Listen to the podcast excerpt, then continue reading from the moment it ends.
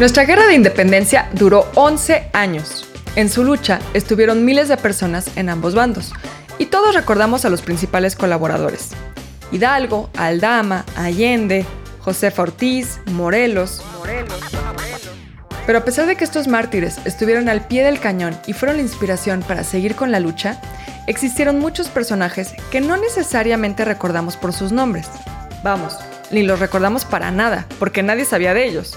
Pero algunos fueron populares por sus hazañas, por lo que se ganaron sobrenombres o apodos con los que la gente los identificaba.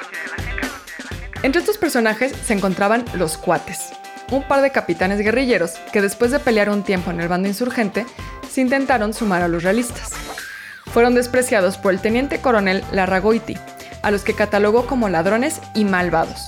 Así que los cuates decidieron robarle armas y caballos y regresaron con los insurgentes para volverse a unir a su bando. También está el caso de la Pimpinela, una mujer que defendía tanto la causa de la independencia que en una ocasión tuvo una discusión tan fuerte con doña Ana Jasso, quien apoyaba a los realistas, que le levantó las ropas y le dio unas fuertes nalgadas. El negrito Clara fue un caudillo que servía en la tropa de Morelos y se hizo famoso por ser el único que podía manejar un pequeño cañón conocido como el Niño, que era sumamente poderoso y con él ayudó a los insurgentes a ganar varias batallas. A Manuela Medina le llamaban la capitana. Era una mujer indígena que logró tener gente a su cargo en varias batallas. El mismo Morelos la admiraba y la ponía de ejemplo para inspirar a sus soldados. No podemos dejar de mencionar a nuestra favorita, la guanajuateña, quien estuvo en batallas junto con Ignacio López Rayón. El general acababa de estar en una derrota donde capturaron a Hidalgo y varios compañeros, así que comenzó una travesía rumbo a Zacatecas cuando fue atacado por los realistas. Estaban listos para atacar de vuelta, pero había un problema. No había suficiente agua para refrescar los cañones y así seguir disparando. Fue entonces que la guanajuateña, junto a las demás mujeres, tomó las cubetas y ordenó que se orinaran en ellas para luego tirarla al cañón. Por cierto, ganamos esa batalla. Por apodos e historias no paramos. Está también el Indio Dolores, una de las cabecillas insurgentes que peleó durante todo un año en Zacatecas. El Caballo Flaco, un sacerdote insurgente como Miguel Hidalgo.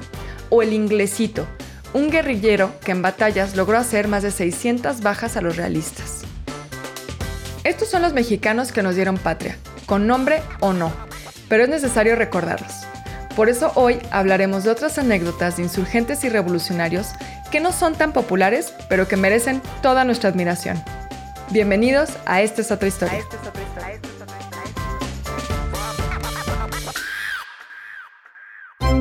Ya sabes cómo fue la independencia. La revolución y hasta la época actual. Ya conoces los héroes patrios. Un billón en español, un trillón en inglés. Pero nadie te ha platicado de estas anécdotas. Mexicanos provenientes del También centro, se dice que a partir ya sea la comida china la derrota de Porfirio Díaz, o el dar el Curiosidades de un México que tiene más de una realidad. Esta no es la historia que tú conoces. Esta es otra historia. Hola, ¿qué tal amigos? Bienvenidos a Esta es otra historia. Hoy especialmente es un episodio muy patriota donde vamos a hablar de personajes que por alguna extraña razón no son tan conocidos como tu Hidalgo, que... que la Josefa Ortiz de José Ortiz Domínguez. Domínguez. Pero hay muchos personajes que ah, hicieron su granito de arena y nadie se acuerda de ellos. Sí, caray, los que nos dieron patria. Y lo peor de todo es de que hicieron cosas muy raras. Vamos a empezar hoy con la historia de Epigmenio González, que yo lo considero el insurgente olvidado. Cuando salen las. eh, cuando sale el presidente a decir los nombres de todos. Viva Hidalgo, viva Allende, vivan todos ellos. Debería decir Epigmenio González y te voy a contar el día de hoy por qué. Epigmenio González no soy yo. Mi nombre es Osvaldo Casares. Yo soy Beca Duncan. Y ahora sí, ahora sí, creo que Esta es otra historia. esa es otra historia. Esta es otra historia. Bueno, pues como cada año decíamos que durante la ceremonia del grito se escuchan los nombres de Hidalgo, Morelos, Allende, la, Josefa. Sirve como para recordar a esas figuras, pero el día de hoy vamos a hablar de hasta la fecha muy muy poco conocida esta persona y de hecho cuando escuchas de Pigmenio González, pues el único Pigmenio que conocemos es el Ibarra. Bueno, este es- era un comerciante queretano que fue parte de las primeras reuniones conspiratorias en el régimen de la Nueva España y pretendía financiar con sus propios medios la lucha armada. Él dijo, yo le entro con varo a esto, porque creo que va a jalar. Y estuvo encarcelado por 25 años por una traición. Y no solo eso, cuando regresó a México, México ya era un país independiente. Entonces, en lugar de tener todos los honores merecidos que debería tener, acabó trabajando de velador. Entonces, vamos a explicarte un poco qué pasó con esta persona. Él nace el 22 de marzo de 1781, acá a la vuelta, en la ciudad de Querétaro. Y era hijo de padres novohispanos. Entonces, eran españoles, pero él era prácticamente ah, mexicano. Y él iba a quedar huérfano de niño junto con su hermano menor Hermeterio. Su abuelo Manuel, que era un albañil, se hizo cargo de ellos hasta que él muere, cuando apenas tenía 17 años. Y en un gran golpe de suerte, y quizá el único momento de suerte que tuvo en su pobre vida, es adoptado junto con su hermano por Carmen Covarrubias, que era una mujer muy rica de un prominente negocio ubicado en el centro de Querétaro, del cual posteriormente Epigmenio se iba a convertir en el heredero. La señora Carmen vio en su futuro heredero a un joven trabajador con grandes aspiraciones y además bueno con la pluma, pues era bueno para escribir, cosa sobresaliente en una época donde la educación pues estaba bastante restringida. Sí, la gente no sabía leer ni No era muy común ver Mm. gente que sabía eh, leer y escribir. El negocio que tenía pues era una pulpería. No vendían pulpos. eh, pulpería era de pulpa. Era un establecimiento que vendía productos esenciales como velas, semillas, alimentos, carbón, hierbas, telas, pieles de borrego, un montón de cosas. Para lo- los indígenas y los empleados de haciendas que se surtían sus insumos necesarios. Epigmenio se casaría en 1801 con una indígena y procrearía tres hijos, de los cuales ah, todos morirían de cólera. Pues para mala fortuna, también su esposa iba a fallecer en 1809, entonces ya el pobre ya era como Job, ya estaba solo. Y a pesar de todas las tragedias, el insurgente llevaba una vida relativamente normal, vivía pues cómodamente administrando su negocio, era parte de la sociedad célebre de Querétaro y empezó a juntarse con ahí con una gente que pues de malas calañas en su momento para los españoles, para nosotros nos convenía, porque en febrero de 1810 en la ciudad de Querétaro comenzaron a celebrarse unas tertulias literarias, decimos, así que era como un grupo de gente que se dedicaba como a platicar sobre libros, pero en realidad era una excusa muy barata para conspirar contra las autoridades virreinales y esto daría inicio a la Guerra de la Independencia. En esta reunión, que son muy famosas, eran en casa del corregidor Manuel Domínguez, esposo de José Ortiz Domínguez, y asistió Hidalgo, Aldama, Allende y Epigmenio. Era como los otros integrantes de Maroon 5 que no era el guapo. Y durante las reuniones, la labor de este insurgente era conseguir el armamento necesario, así como la fabricación de municiones, porque pues tenía todo para hacerlo. Su carácter de comerciante facilitaba esa tarea porque pues lo tenía a la mano, básicamente. El levantamiento estaba planeado para diciembre. O sea, la idea de hacer el grito de independencia lo debían hacer en diciembre, porque esa era la idea. Pero pues se, les adelantó un poquito. Desde septiembre iniciaron las acusaciones y los conspiradores tuvieron que apurar sus planes. Conocemos los, los datos de José Ortiz Domínguez, que entra a los libros gracias a que ella le dio el pitazo, digámoslo así, el aviso a Miguel Hidalgo de que las autoridades estaban a punto de ir por él y apresuró ese levantamiento en armas para la noche del 16 de septiembre, que en realidad es la noche del 15. Tristemente, al que no le llegó ningún aviso fue a Pigmenio. Tuvo un pequeño, pues no, no le llegó el anuncio. Entonces, él fue de los primeros encarcelados y juzgados. Para el día 13 de septiembre, el domicilio de Pigmenio ya había sido cateado por 20 de los soldados. Al principio, pues no dijeron, no hay nada sospechoso, aquí pues, nada más hay velas y hay como cosas así. Hasta que pues revisaron una puerta oculta que tenía unos costales, entre ellos un arsenal de armas. Ahí Ahí, nomás. ahí nomás. Y municiones. Y Epigmenio junto con su hermano fueron aprendidos por autoridades locales en Querétaro y también arrestaron pues que a un cohetero y un aprendiz de carpintero pues porque se llevan de una vez a más varios. porque estaban ahí. Nada más para, ¿o qué? andes de mirón ahí.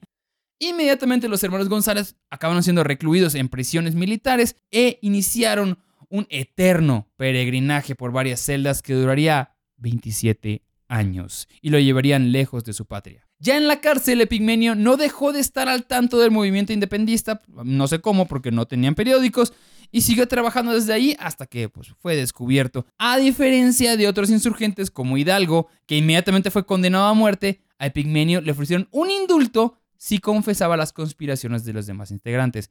A pesar de que se negó, pues dijo, ah, pues te niegas, te confisco todos tus bienes, la pulpería y la vivienda que había sido heredada, se quedó sin nada. Ese pobre hombre, se le había muerto su familia, lo traicionaron. Y le quitan Les- todo. Les quitan todo.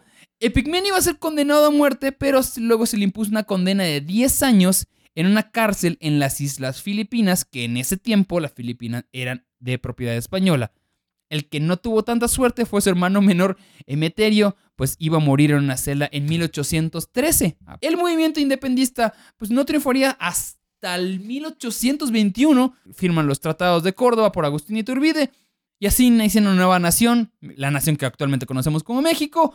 Y pues la verdad es que Pigmenio se perdió con el tiempo. Estuvo mu- mucho tiempo en las Islas Filipinas como prisionero. De hecho, se corrió el rumor de que se había muerto. Y únicamente en su natal Querétaro se nombró un callejón con su nombre, que a diferencia de los demás insurgentes, pues él no tuvo tanta suerte, él nomás le dieron un callejón y todo. En realidad, Epigmenio no se había muerto para ese tiempo, sino que había permanecido en el extranjero hasta 1836. Bueno, lo dejaron libre porque ya se había firmado el tratado en el que España reconocería pues de muy mala gana la independencia de México.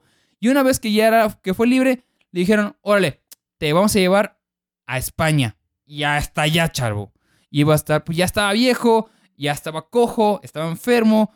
Y pues se dice que logró que un comerciante español le prestara dinero para poder regresar a México, el cual ya era una nación, ya no era la Nueva España, ya era México. Y ya que estaba aquí, decidió no volver a Querétaro, pese que allí se le había nombrado benemérito de la patria, con una callecita, y ya. Y además tenía una pensión por sus servicios a la patria que estaba siendo cobrado por una prima de él porque lo habían considerado muerto. No hay una razón oficial del por qué no regresaría a Querétaro, ni siquiera para recuperar sus bienes confiscados, ni la pensión, ni nada. Probablemente porque sentía mucho recelo de haber sido traicionado por sus vecinos y entregado por el corregidor en el que confiaba. En su lugar se trasladaría a Guadalajara, donde pasaría sus últimos años. En 1839 tuvo una entrevista con Nicolás Bravo, quien sí lo recordaba, y le otorgó dos propiedades y un trabajo como velador en la Casa de Moneda. Es así como Epigmenio pasaría el resto de su vida en el anonimato completamente hasta 1855. Un reconocido periodista del diario La Revolución lo iba a acabar entrevistando y contó qué es lo que había sucedido toda su vida. Y en un fragmento de ese reportaje, Epigmenio diría, ¿yo? Yo soy uno de los padres de la patria, el primer armero de la revolución. Y es correcto. Epigmenio moriría en 1858 a los 77 años de edad. Fue enterrado en un hospital en Guadalajara. Y no sería hasta un siglo después, en 1989, cuando sus restos fueron trasladados al Panteón de los Queretanos Ilustres. El historiador eh, Fernando Díaz Ábalos describe muy bien en un párrafo la desafortunada historia de Pigmenio. La vida de Pigmenio se puede resumir como una serie de eventos desafortunados. Y eso incluye que le tocó la mala suerte de ser descubierto e ir a dar a la cárcel y su hermano muere en prisión unos años después y que a él le toca vivir y pagar los platos rotos sin siquiera participar directamente. Y finaliza, es una paradoja muy cruel, es una cuestión muy injusta. Y sí, a pesar de que fue un hombre que lo sufrió todo y vimos cómo se arriesgó por todo por este país, esperemos de que de esta manera mínimo con un aporte de nosotros le estemos dando ese pequeño espacio que merece en la historia de este país. Esta es otra historia.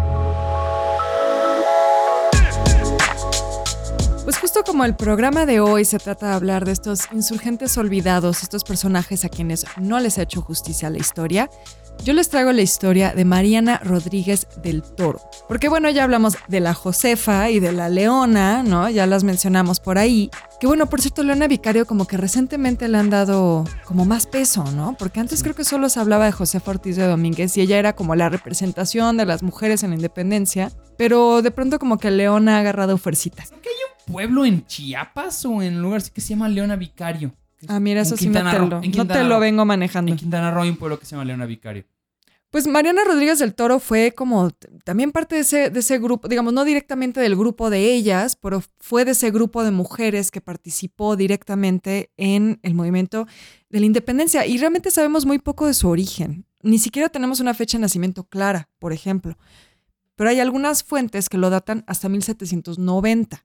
Lo único lo que sí tenemos certeza es que era de una familia aristócrata y de origen español. Ella pertenecía a esas familias que habían llegado a sentarse a la Nueva España, pues ya saben, para explotar los recursos y así. Pero a pesar de eso, ella tuvo una gran sensibilidad para entender las problemáticas que aquejaban a la sociedad novohispana y cómo esas mismas familias a las que ella pertenecía, pues estaban explotando de una forma bastante injusta. Ahora, lo interesante de la época en que nació, aunque no tenemos como la fecha exacta, es que coincide con la llegada de las ideas ilustradas al Nuevo Mundo. E- Esas ideas proponían libertad, igualdad, fraternidad, ¿no? El, famoso lema francés. O sea, le tocó básicamente un momento de cambio de pensamiento, pero también de época. Y eso tuvo muchísimo que ver con el impulso de las ideas de la independencia. Además, también hay que mencionar esto, que es muy importante y luego se nos olvida, que son las reformas borbónicas. Si no hubieran llegado los borbones, creo que no hubiera habido tanta injusticia de cierta manera. A ver, no es que esté justificando el resto del, del virreinato y del colonialismo, pero creo que los borbones que venían ya con otra idea de la colonización porque eran de origen francés,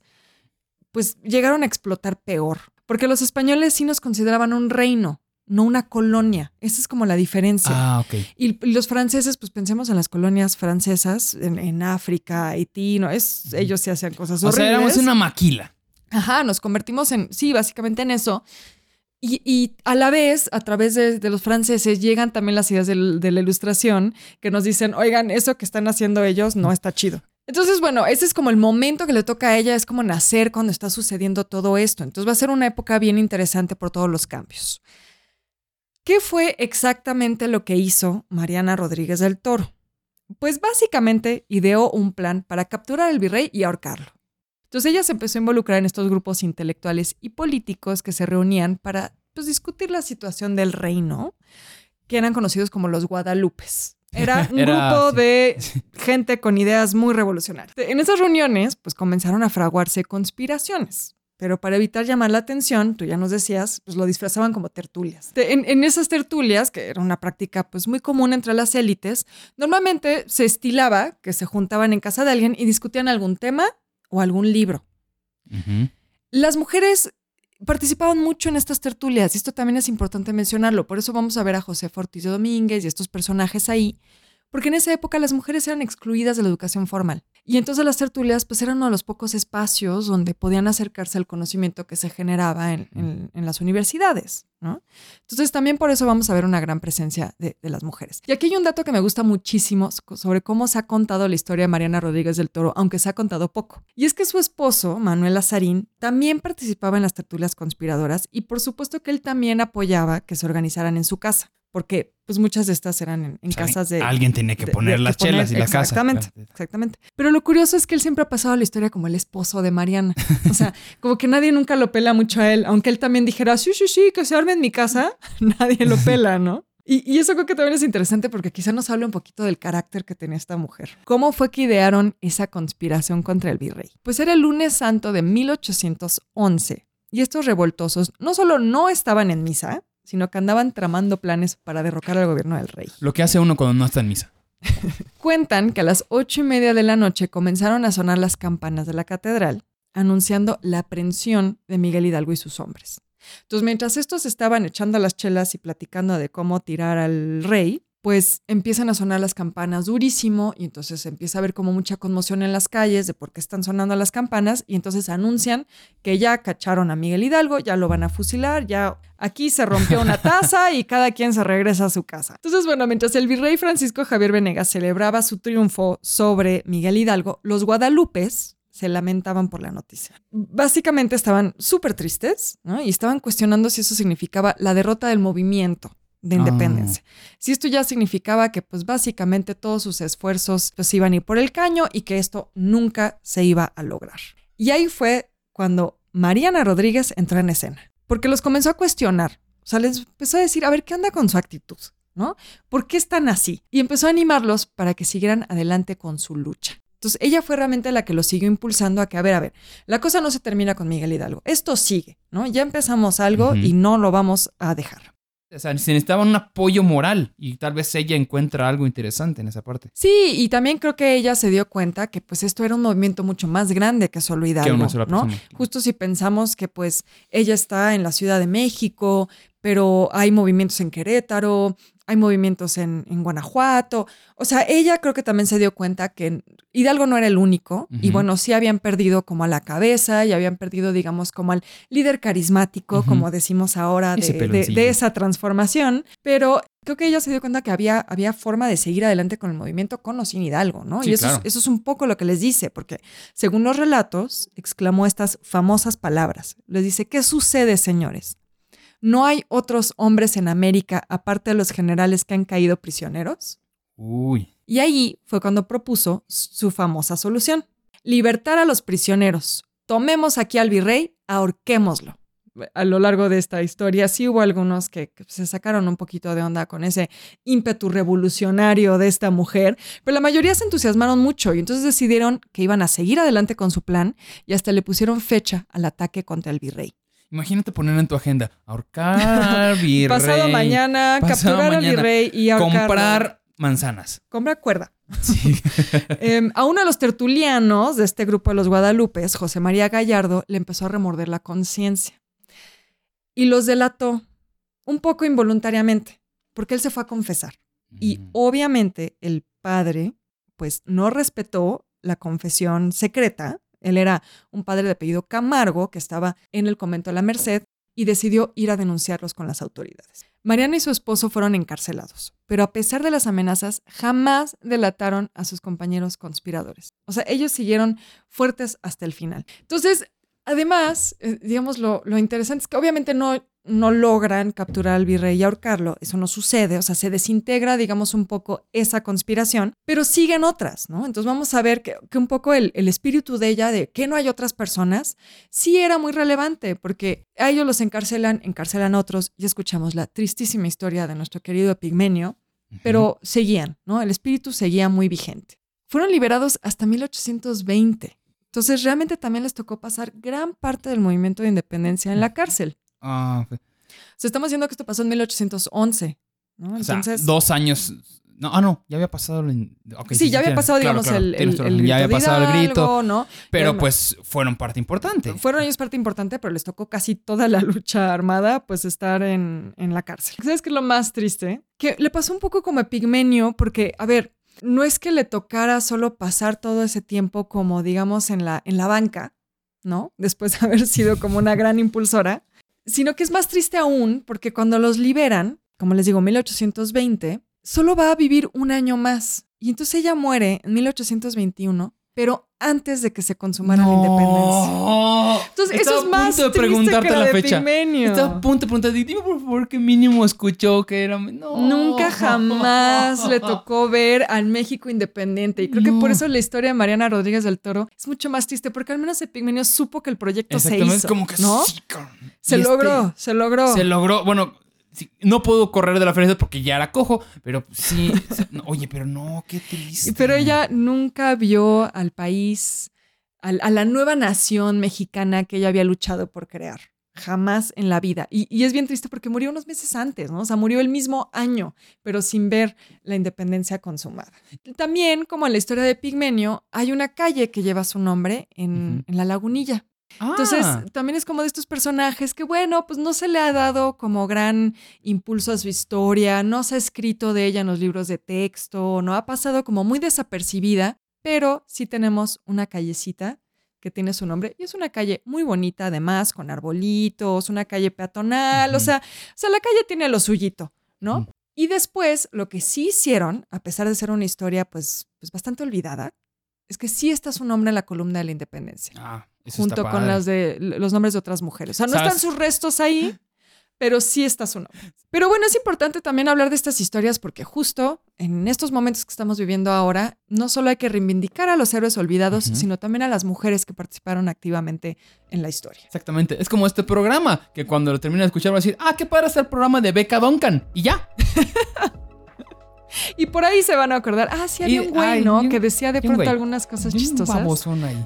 Pero pues, ¿qué Creo pasa que era de yucateco. Creo que sonaba muy, con un acento muy chistoso. Qué bueno que ya olvidé su nombre.